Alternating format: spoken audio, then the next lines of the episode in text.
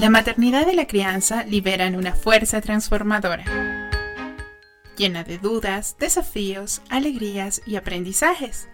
Este espacio fue creado para ti, para hablar de todo aquello que la cigüeña no te dijo.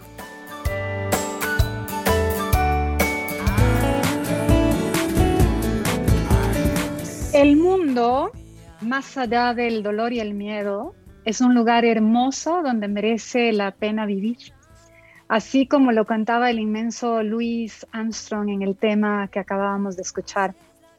Este pequeño planeta azul nos muestra sus colores y su esplendor si estamos dispuestos a apreciarlo y a sentirlo.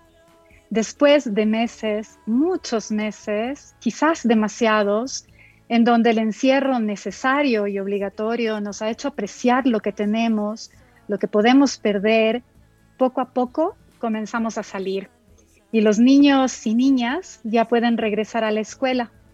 Aún hay protocolos que seguir, eh, cuidados emocionales que debemos considerar y de eso vamos a hablar esta tarde, del regreso a clases y todo lo que debemos tomar en cuenta en esta nueva etapa. Bienvenidas y bienvenidos. Esto es La cigüeña no te dijo, nos escuchas por Radio Pichincha 95.3 FM y 94.5 FM en el noroccidente de la provincia. Recuerda que también nos puedes escuchar por pichinchacomunicaciones.com.es. Eh, perdón, y eh, la grabación va a estar disponible luego en Spotify. Soy Andrea Ávila y estaré contigo hasta las 5 de la tarde. Me acompaña este viernes Ronnie Mayorga en los controles. El regreso a clases en los colegios y escuelas de la Sierra y la Amazonia será progresivo, con aforo limitado, y se ofrecerán opciones presenciales, semipresenciales y virtuales. Cada padre, madre o representante legal debe autorizar la presencialidad de su hijo o hija. El retorno, más allá de los protocolos sanitarios que deben ser respetados, mantener la distancia, uso de la mascarilla, lavado de manos permanente, también supone cuidados emocionales y la implementación de recursos pedagógicos para acompañar a los niños en esta transición y en su aprendizaje. Para hablar de todos estos temas, invitamos esta tarde a Araceli Díaz, directora de proyectos de Zona Acuario y editora de la revista LE, una publicación periódica hecha para los niños y niñas con mucha calidad y mucho cariño. Araceli es psicóloga con estudios en comunicación y derecho y como editora de la revista ha acercado numerosos temas a los niños y niñas, siempre con cuidado y respeto, no solo a su inteligencia, sino también a su alma. Araceli se caracteriza sobre todo por su observación y escucha atenta de los niños y niñas. Hola Ara, qué gusto tenerte esta tarde. Hola Andy, muchas gracias por la invitación, qué honor acompañarte eh, a nombre del equipo de Sonacuario, del equipo de la revista LE. Cuando uno de nosotros habla, hablamos, tratamos de representar la voz del equipo que está siempre tan pendiente de las infancias, eh, de la niñez, de, de la comunidad educativa y de las familias, porque cuando trabajamos con niños y niñas, estamos de una u otra manera adentrándonos en este mundo de relaciones, de vínculos, de intersubjetividad que es tan importante. Gracias por invitarme a tratar este tema tan grande, tan retador. Veamos, veamos cómo lo abordamos. Sí, este es un tema que además preocupa muchísimo a las familias ahora mismo, sobre todo de los niños más chiquitos o de aquellos que pueden ser por sus condiciones personales, por su carácter, un poco más tímidos o, estar asustados por este retorno, ¿no? Eh, la primera reflexión, ahora que, que te pido, es sobre el cuidado emocional de los niños y niñas. ¿Qué debemos tener en cuenta? Que no nos podemos olvidar las familias y las instituciones educativas en este regreso a clases. Es bien difícil eh, dar respuestas unívocas, ¿no? En, estos momentos, porque yo creo que una de las situaciones más difíciles de tramitar de las realidades más difíciles de, entender en la pandemia es darnos cuenta de que sí estamos navegando en el mismo mar, pero en distintas naves, ¿no? Hay quienes van en yate, hay quienes van en balsa. Y yo creo que lamentablemente em, las mismas brechas que se visibilizaron tanto en la educación virtual vuelven a ponerse sobre el tapete en el retorno a clases. Y por eso se genera miedo. Es, es, por eso, porque estamos siendo totalmente reactivos, porque pese a que ha pasado un año y medio, en general el mundo adulto todavía no tiene respuestas, eh, no ha tomado la sartén por el mango, digámoslo así, ¿no? Porque es algo que nos ha abrumado a todos. Eh, y debemos entender que eh, lo primero que hay que hacer es nosotros buscar respuestas a nuestro miedo. Nosotros, nosotras mismas, como mamás, como papás, como familiares, como docentes, como autoridades, eh, poder confrontarnos con nuestra propia realidad y dejar de ser tan pragmáticos, eh, tan eh, buscadores de respuestas rápidas a corto plazo. poder diferenciar lo urgente de lo importante eh, y entender que este es un problema de interés social, que esta es una situación que nos confronta a lo público, ¿no? Y que va una gama de posibilidades en este retorno. Deberíamos preguntarnos primero a qué escuela van a volver los niños y niñas. Y después, ¿qué niños, qué niñas van a volver a la escuela? Porque no son los mismos que conocimos. Son niños que han vivido una experiencia de lo más traumática, de lo más transformadora, em, eh, y que eh, por lo tanto nos vamos a ver físicamente diferentes, los vamos a ver emocionalmente distintos, vamos a ver que han avanzado en muchas cosas y han retrocedido en otras y se han estancado en otras y tienen nuevos miedos y nuevos retos pero nuevos aprendizajes también, nuevas destrezas, nuevas formas de ver el mundo, nuevas prioridades, otros intereses, otros aprendizajes. Entonces, lo primero es lo que tú has dicho y que nosotros tratamos de, mantener siempre vivo, que es la escucha atenta. Escuchar no solo con los oídos, escuchar con el corazón y estar dispuestos a tener respuestas que, como decías en tu introducción, tan, de manera tan sabia, estén basadas en el amor y no en el miedo. Lo primero que tenemos que hacer es poder tramitar el miedo, porque si los recibimos eh, con miedo, si los enviamos a la escuela con miedo, si aplicamos las normas de bioseguridad con miedo, desde el miedo, desde la, aprehensión, eh, no va a ser bueno para nadie. En cambio, si lo hacemos desde el amor, desde la confianza, desde la solidaridad, desde la empatía, desde la asertividad, desde explicaciones claras, sencillas, eh, que los niños y niñas se sientan sostenidos, se sientan acompañados, sientan que eh, las personas adultas eh, pueden darles claves para entender el mundo, esta coyuntura, este momento, que lo vamos a ir haciendo poco a poco, que estamos para escucharles, que queremos escuchar, entender, tramitar, gestionar juntos aquello que les preocupa, aquello que les interesa. Yo creo que van a pasar, han pasado ya muchas cosas en el retorno, ¿no? esta impulsividad del abrazo, esta impulsividad del reencuentro, esta el, mismo uso de las herramientas, de los utensilios, de la, infraestructura. Eh, una cosa es en escuelas en donde hay mucha y abundante agua para lavarse las manos a cada rato y otra es la situación de las escuelas que no tienen agua. Eh, Exacto. O sea, las, las relaciones y las situaciones son marcadamente distintas y lo importante es que podamos como comunidad en este encuentro forzado que se dio entre la familia y la comunidad educativa eh, a propósito de la educación, eh, poder construir juntos un nuevo modelo, porque eh, otro de los errores sería pensar que vamos a volver a lo mismo, tratar de restablecer cosas. Exacto, y esa, esa, es la que debemos combatir.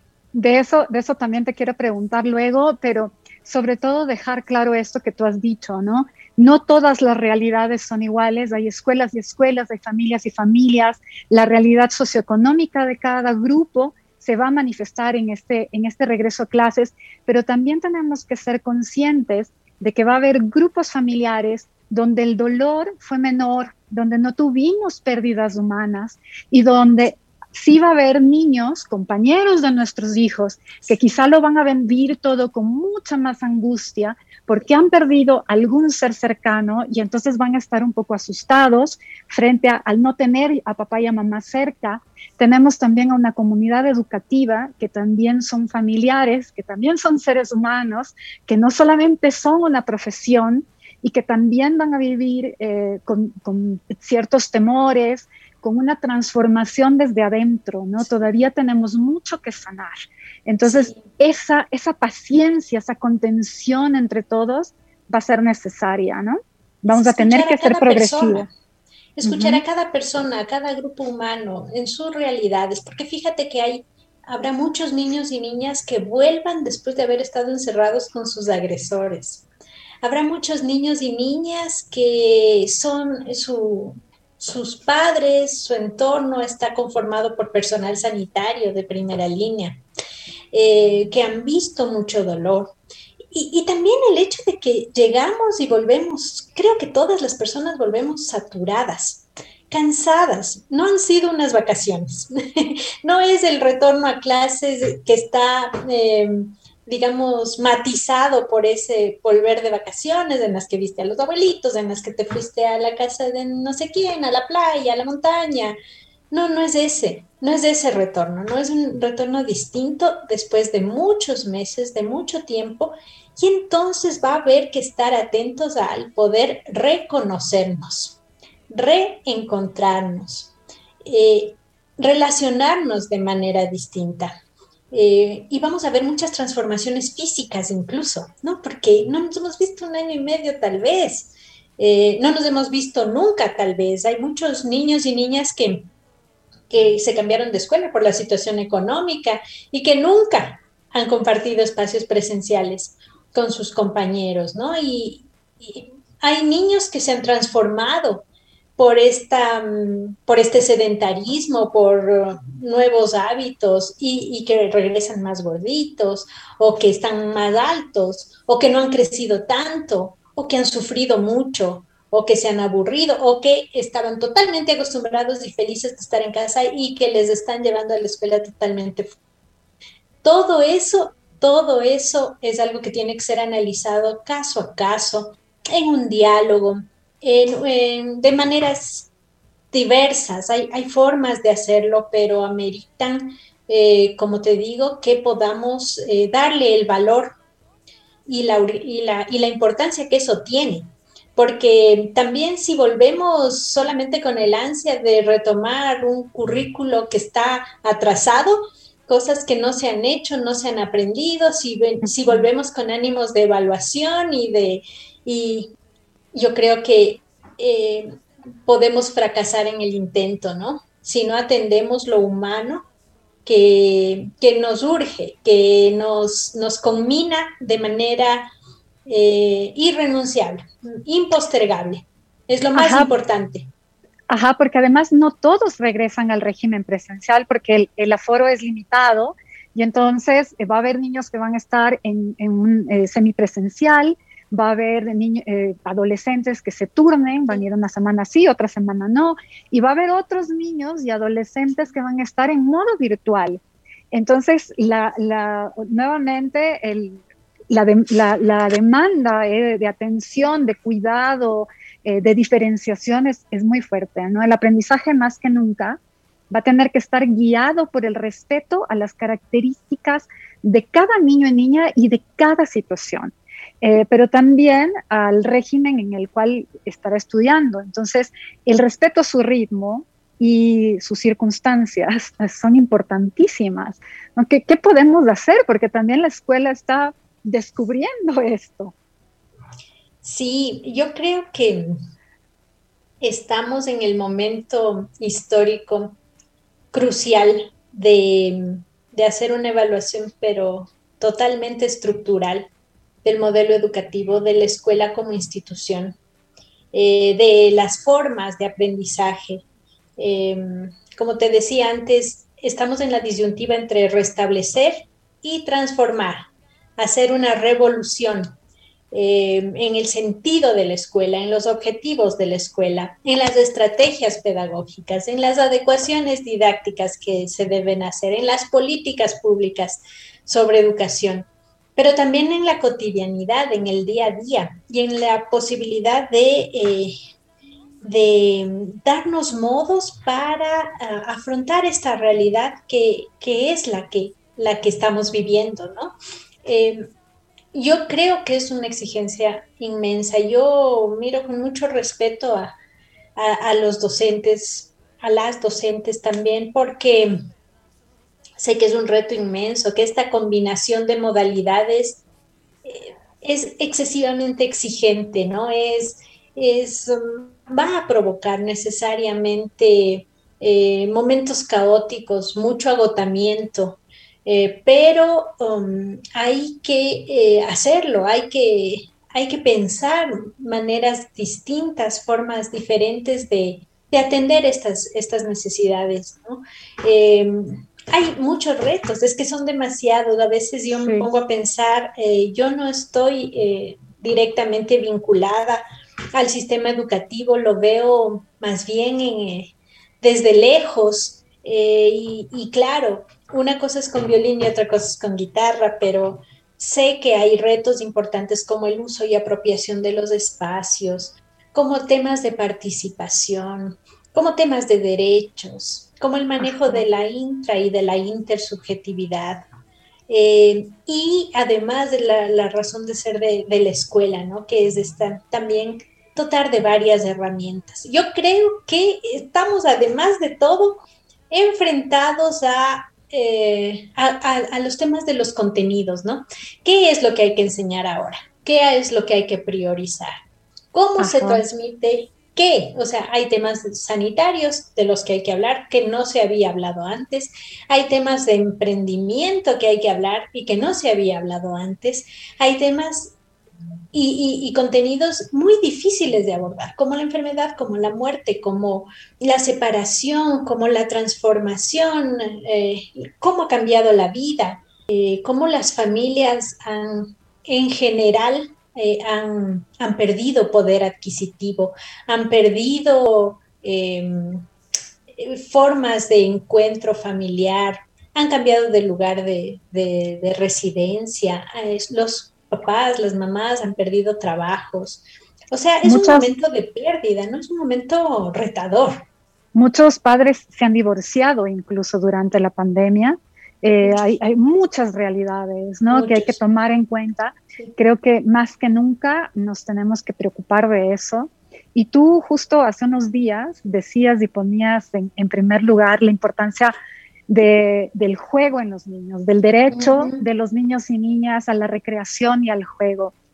Eh, en algún programa ya hablamos de esto, pero siempre es importante volverlo a, poner en primer lugar. ¿Por qué es tan importante el juego en el aprendizaje de los niños y niñas, Sara? Yo te diría que no solo en el aprendizaje, sino en todo, en la vida. O sea, yo marcaba en algún momento la importancia vital del juego. Eso está defendido por muchísimos teóricos, pero me parece que eh, en este momento eh, particular, el juego es muy importante y debe ser observado como una herramienta de comunicación. Hay que ver con mucha atención a qué están jugando los niños y las niñas, cómo están jugando, qué dicen, qué roles juegan, eh, recordemos que los niños, las niñas juegan a lo que todavía no son, ¿no? Eso lo decía Jerusalinsky, este psicoanalista argentino. Eh, y, sueñan en, cambiar el mundo, hacer cosas, cumplir sueños, eh, establecer misiones. Es bien importante porque además en este discurso, en esta narrativa del juego, aparecen muchos de los temores, de las expectativas, eh, de las curiosidades que, tienen los niños y las niñas y que adecuadamente escuchados, observados, pueden dar pie a momentos de encuentro, de diálogo, de orientación eh, que, sean oportunos, ¿no? Intervenir cuando un niño o una niña está jugando a algo, intervenir de manera adecuada para dar ah, alguna nota de, orientación, de sensibilidad, de transmisión de valores, etcétera, es lo mejor que se puede hacer. Observarlo. Es el momento en el que se puede echar a perder muchas cosas. Ajá, observar lo que hacen, escuchar atentamente lo que dicen, porque ahí está además la interpretación del mundo, cómo ellos están interpretando lo que está sucediendo, las palabras que usan, eh, en fin, ellos de alguna manera, muchos niños es, muy, muy curioso cómo han asimilado eh, tan rápido el uso de la mascarilla, el lavado de las manos, la distancia física y a veces también por esa flexibilidad cerebral y de acoplamiento que ellos tienen a las circunstancias, los adultos tendemos a presionarlos un poco y pensamos que no pasa nada, que ellos lo solucionan muy rápido y en realidad no es así. Tenemos que atender mucho porque eh, la infancia es eh, donde se sostiene todo el futuro del ser humano. Ahora vamos a hacer una pausa cortita y regresamos inmediatamente con más de La cigüeña no te dijo. Claro que sí.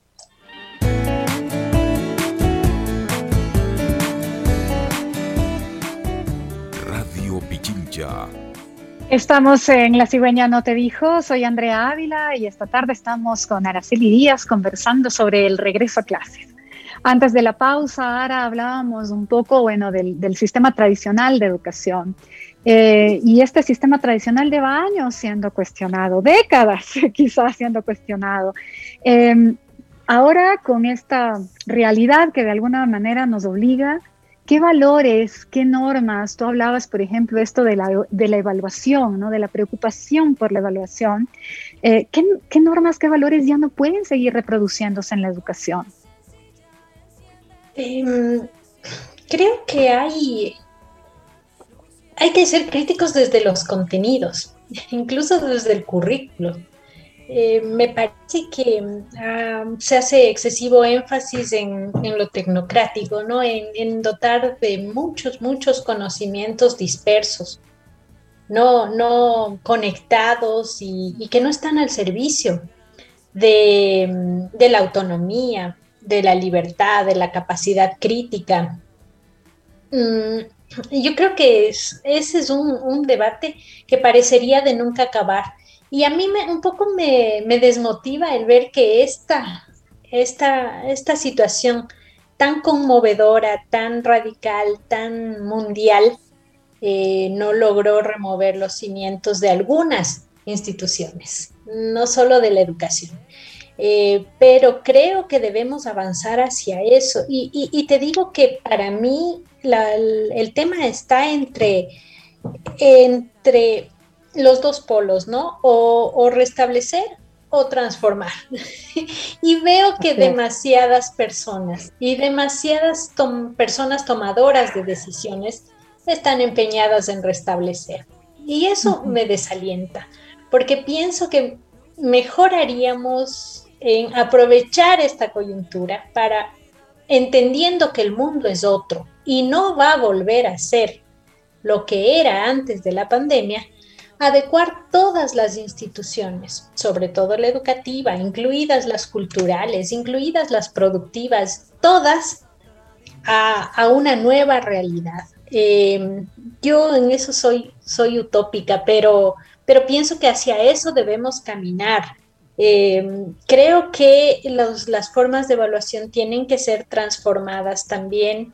Eh, me parece que hay que hacer más énfasis en estos acompañamientos psicológicos, emocionales, que hay que, incluir temas como las prácticas restaurativas, la comunicación empática, eh, la escucha activa, la asertividad, temas de, de, cómo manejar los conflictos, Em, temas de cómo emprender. Yo te digo la verdad, me, parece que eh, el mundo va hacia eso, ¿no? Hacia dejar de producir tanta mano de obra, eh, dejar de, preparar a, los chicos, a las chicas para, para trabajar, eh, bajo dependencia y más bien para crear, para eh, cumplir sus sueños, para aprender a manejar el dinero, aprender a, vivir y a generar abundancia, a quitarse estos criterios de escasez, ¿no? De carestía. Me parece que han estado abrumados con un discurso tan negativo todo este año y medio que es momento de salir de ese, de ese discurso. Eh, sé que es difícil porque además lo han visto, parecería, pero es que aquí sí tenemos que cuestionarnos y cuestionarnos creencias, cuestionarnos discursos, cuestionarnos enfoques, posturas, eh, porque es indispensable transmitir a los niños, niñas y adolescentes una visión más prometedora, más positiva. Eh, yo estoy sumamente preocupado de todo lo que han visto y oído, de corrupción, de, mm, falta de empatía, de violencia, de incapacidad de diálogo, de pobreza, de... De desatención también. De desatención, sí, sí, sí, exacto. Había, eh, eh, había habido, sobre todo del sistema productivo, una falta de, de cuidado y de comprensión de, por ejemplo, eh, estamos trabajando, haz que tus hijos se callen. Un momento, el trabajo invadió el espacio personal de los niños y por tanto debíamos haber sido más tolerantes, receptivos y abiertos a que los niños sean respetados en esos espacios. No, no estábamos viviendo normalidades y entonces los niños estaban siendo desplazados por unos padres abrumados por cumplir responsabilidades.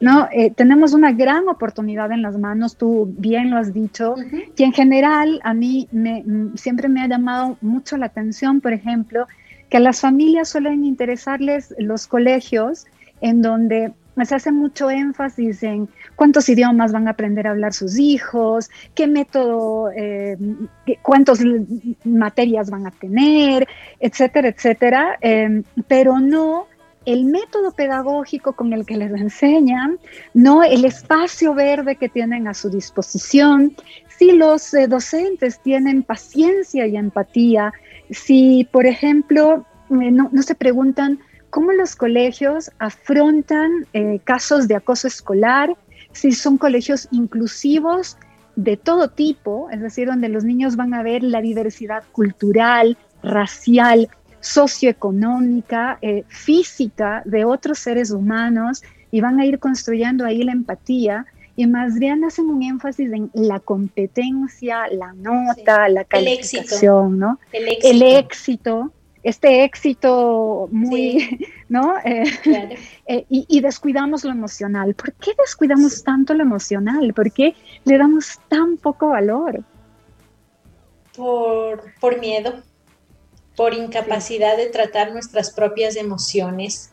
Quienes trabajamos con, niños, niñas y adolescentes, eh, debemos confrontarnos día a día con nuestra propia niñez, con nuestra propia adolescencia.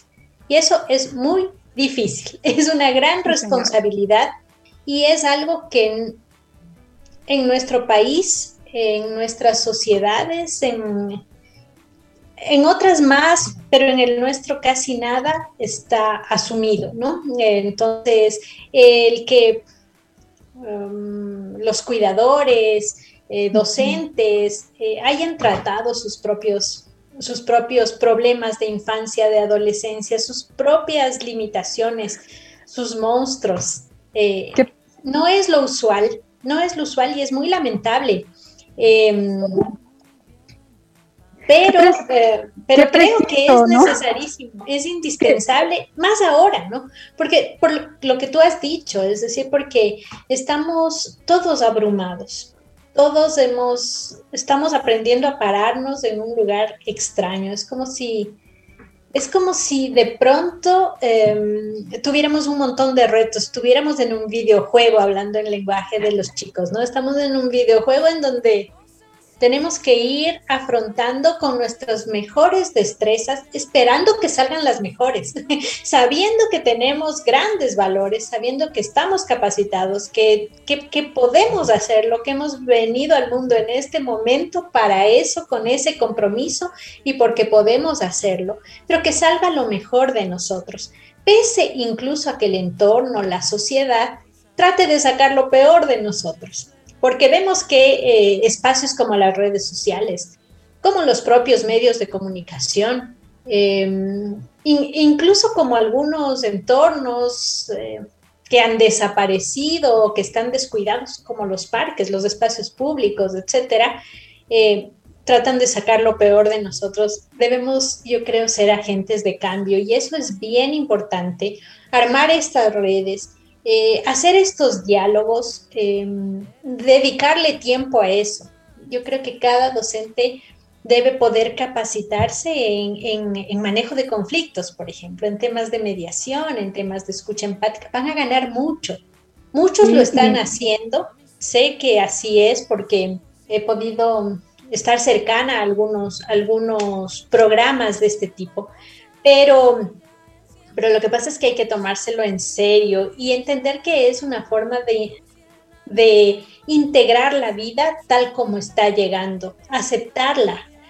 Para transformarla hay que aceptarla y hay que aceptarla con, como, como observadores externos, sin implicarse tanto en, en el conflicto, ¿no? Para poder superarlo, trascenderlo, transformarlo. Es súper importante poder hacer eso. Creo que eh, eh, todos eh, creemos que debemos, um, debemos poder hacer cosas que mm, tal vez no estamos todavía en el momento o no tenemos la capacidad de hacerlas, ¿no? La sociedad nos insta mucho a, a, poder superar un montón de... A producir. Eh, digamos, casi sin despeinarnos. Exactamente. sí, y lo que está bien visto es que hayas aprovechado, por ejemplo, esta época para crecer, capacitarte, seguir un montón de cursos em, y que no te hayas derrumbado nunca. Pero vamos a encontrarnos con muchas personas que se han derrumbado y se han rearmado, otras que todavía están en un momento de crisis absoluta, de desconocimiento, de miedo, de duelo, en momentos de duelo. Y es justo lo que tú dices, ¿no? Es decir, los niños te ponen frente a frente a tu propia niñez, a tus propios dolores, y ahí tenemos dos opciones, los adultos, las madres, los padres, los educadores. Salir corriendo porque nos aterra lo que estamos viendo o dar la talla, que tampoco es muy fácil, y enfrentar esto y hacer el proceso. ¿No? Eh, la pandemia explotó esto, los papás que querían salir corriendo y no tenían a dónde. Entonces, que este regreso a clases, que este que la pandemia nos deje claro este poder transformador que tienen los niños frente a los adultos, la gran posibilidad que, que nos brindan ellos y que no, no estamos además haciendo para nada un discurso eh, negativo, sino más bien un discurso esperanzador, porque podemos transformarnos para bien y para siempre. Ahora, se nos acaba el tiempo, eh, yo te pido como un mensaje final y, será para la próxima. Nos podemos quedar conversando por horas. Uh, por horas, sí. Te decía al principio que este es un tema gigante porque, porque nos implica mucho, ¿no? Implica nuestras emociones. Pero lo que yo les puedo decir es que no debemos tener respuesta a todo, no estamos obligados a eso, pero sí estamos obligados a un diálogo genuino, a poder reconocer nuestros alcances y límites y a poder eh, comunicarnos con amor, escuchando con atención lo que los niños, niñas y adolescentes necesitan en este momento y que hay que trabajar en equipo, que hay que trabajar en equipo con un diálogo veraz, confiando en el otro, desde el amor y no desde el miedo. Quitar los discursos de miedo eh, y tener paciencia, paciencia con nosotros mismos, ser ser compasivos con nosotros mismos eh, y, también con los demás. Eh, relacionarnos desde el respeto, seguir adelante y transformar, no tratar de restablecer nada. Es nuestra oportunidad para que las cosas sean diferentes. Así es, muchísimas gracias Dara por tu tiempo y por todas tus respuestas. Ha sido como siempre un placer oírte. Gracias a ti Andy. Un abrazo a todas, a todos y nada, afronten este nuevo reto porque tienen las capacidades para hacerlo. Seguro que sí, vamos a salir adelante. Era Araceli Díaz, psicóloga, directora de proyectos de Zona Acuario, editora de la revista ELE. Y ahora vamos justo para seguir con este tema a escuchar al uruguayo Jorge Drexler, quien nos canta Codo a Codo, una canción que compuso a propósito de la pandemia para recordarnos que podemos tocar el corazón de los otros aunque no podamos abrazarnos. Hay niños, hay niños y niñas a los cuales ir a la escuela les puede dar miedo y a los adultos también nos da miedo lo nuevo. Cuando vamos a vivir a otra ciudad, nos hacemos expectativas o ilusiones y esperamos que la realidad y los cambios sean amables. Nos asusta saber que no tendremos una red de apoyo como la que tenemos en el lugar en el que habitualmente vivimos.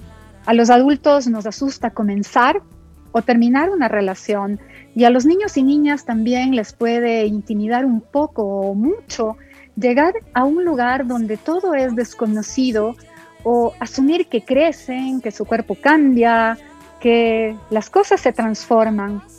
Y de esto va el cuento que hoy nos lee Tamia Páez.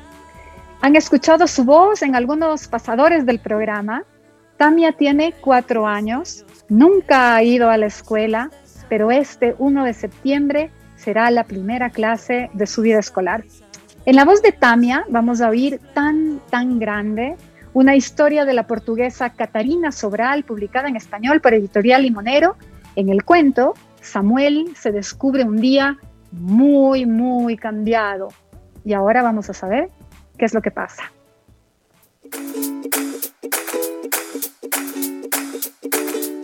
De Catrina Sobral.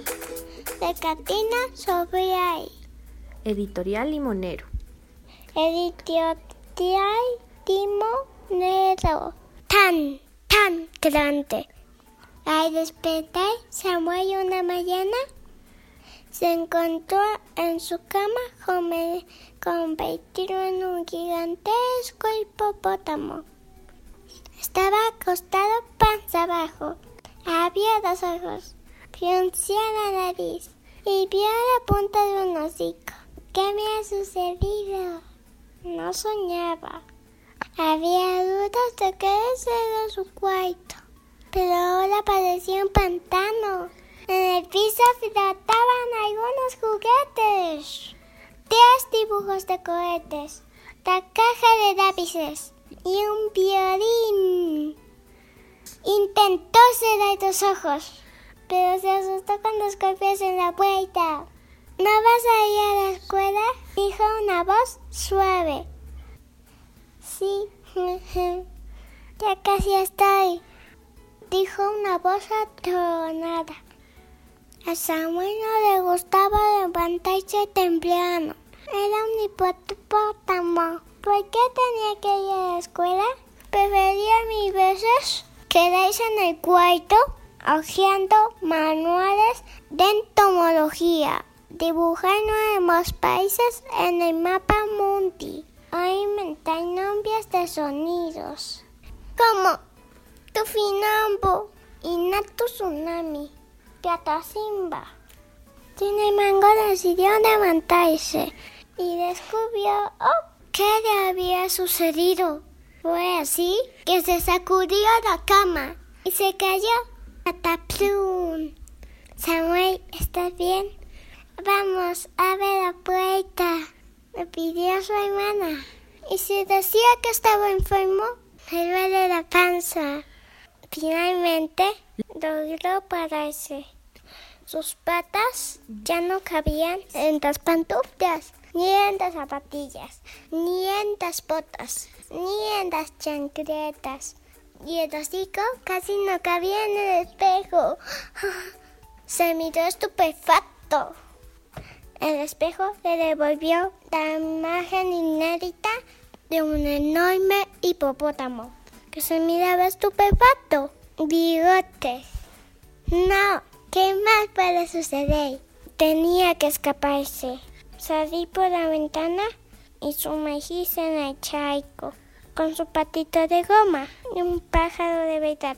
Sería el charco lo suficientemente grande para un hipopótamo en 528 kilos. Y la ventana, Samuel estaba cada vez más nervioso. Y para empeorar las cosas, ahora se, moría, de, hambre. Decidió pedir ayuda a su hermana. Joana, me siento mucho mejor. Ya tengo un poco de hambre, dijo pensando en un tazón o quince de brócoli. Ella no tendría miedo de un hipopótamo, un animal tan robusto, con dientes tan afilados, una boca tan grande y un talento tan grande para aplastar juguetes y quedarse atascado en, en ventanas. Samuel, vamos, abre la puerta suplicó su hermana y abrió la puerta y vio a todos tan hipopótamos como él. ¿Has visto a Samuel? Dijeron, está tan, tan grande.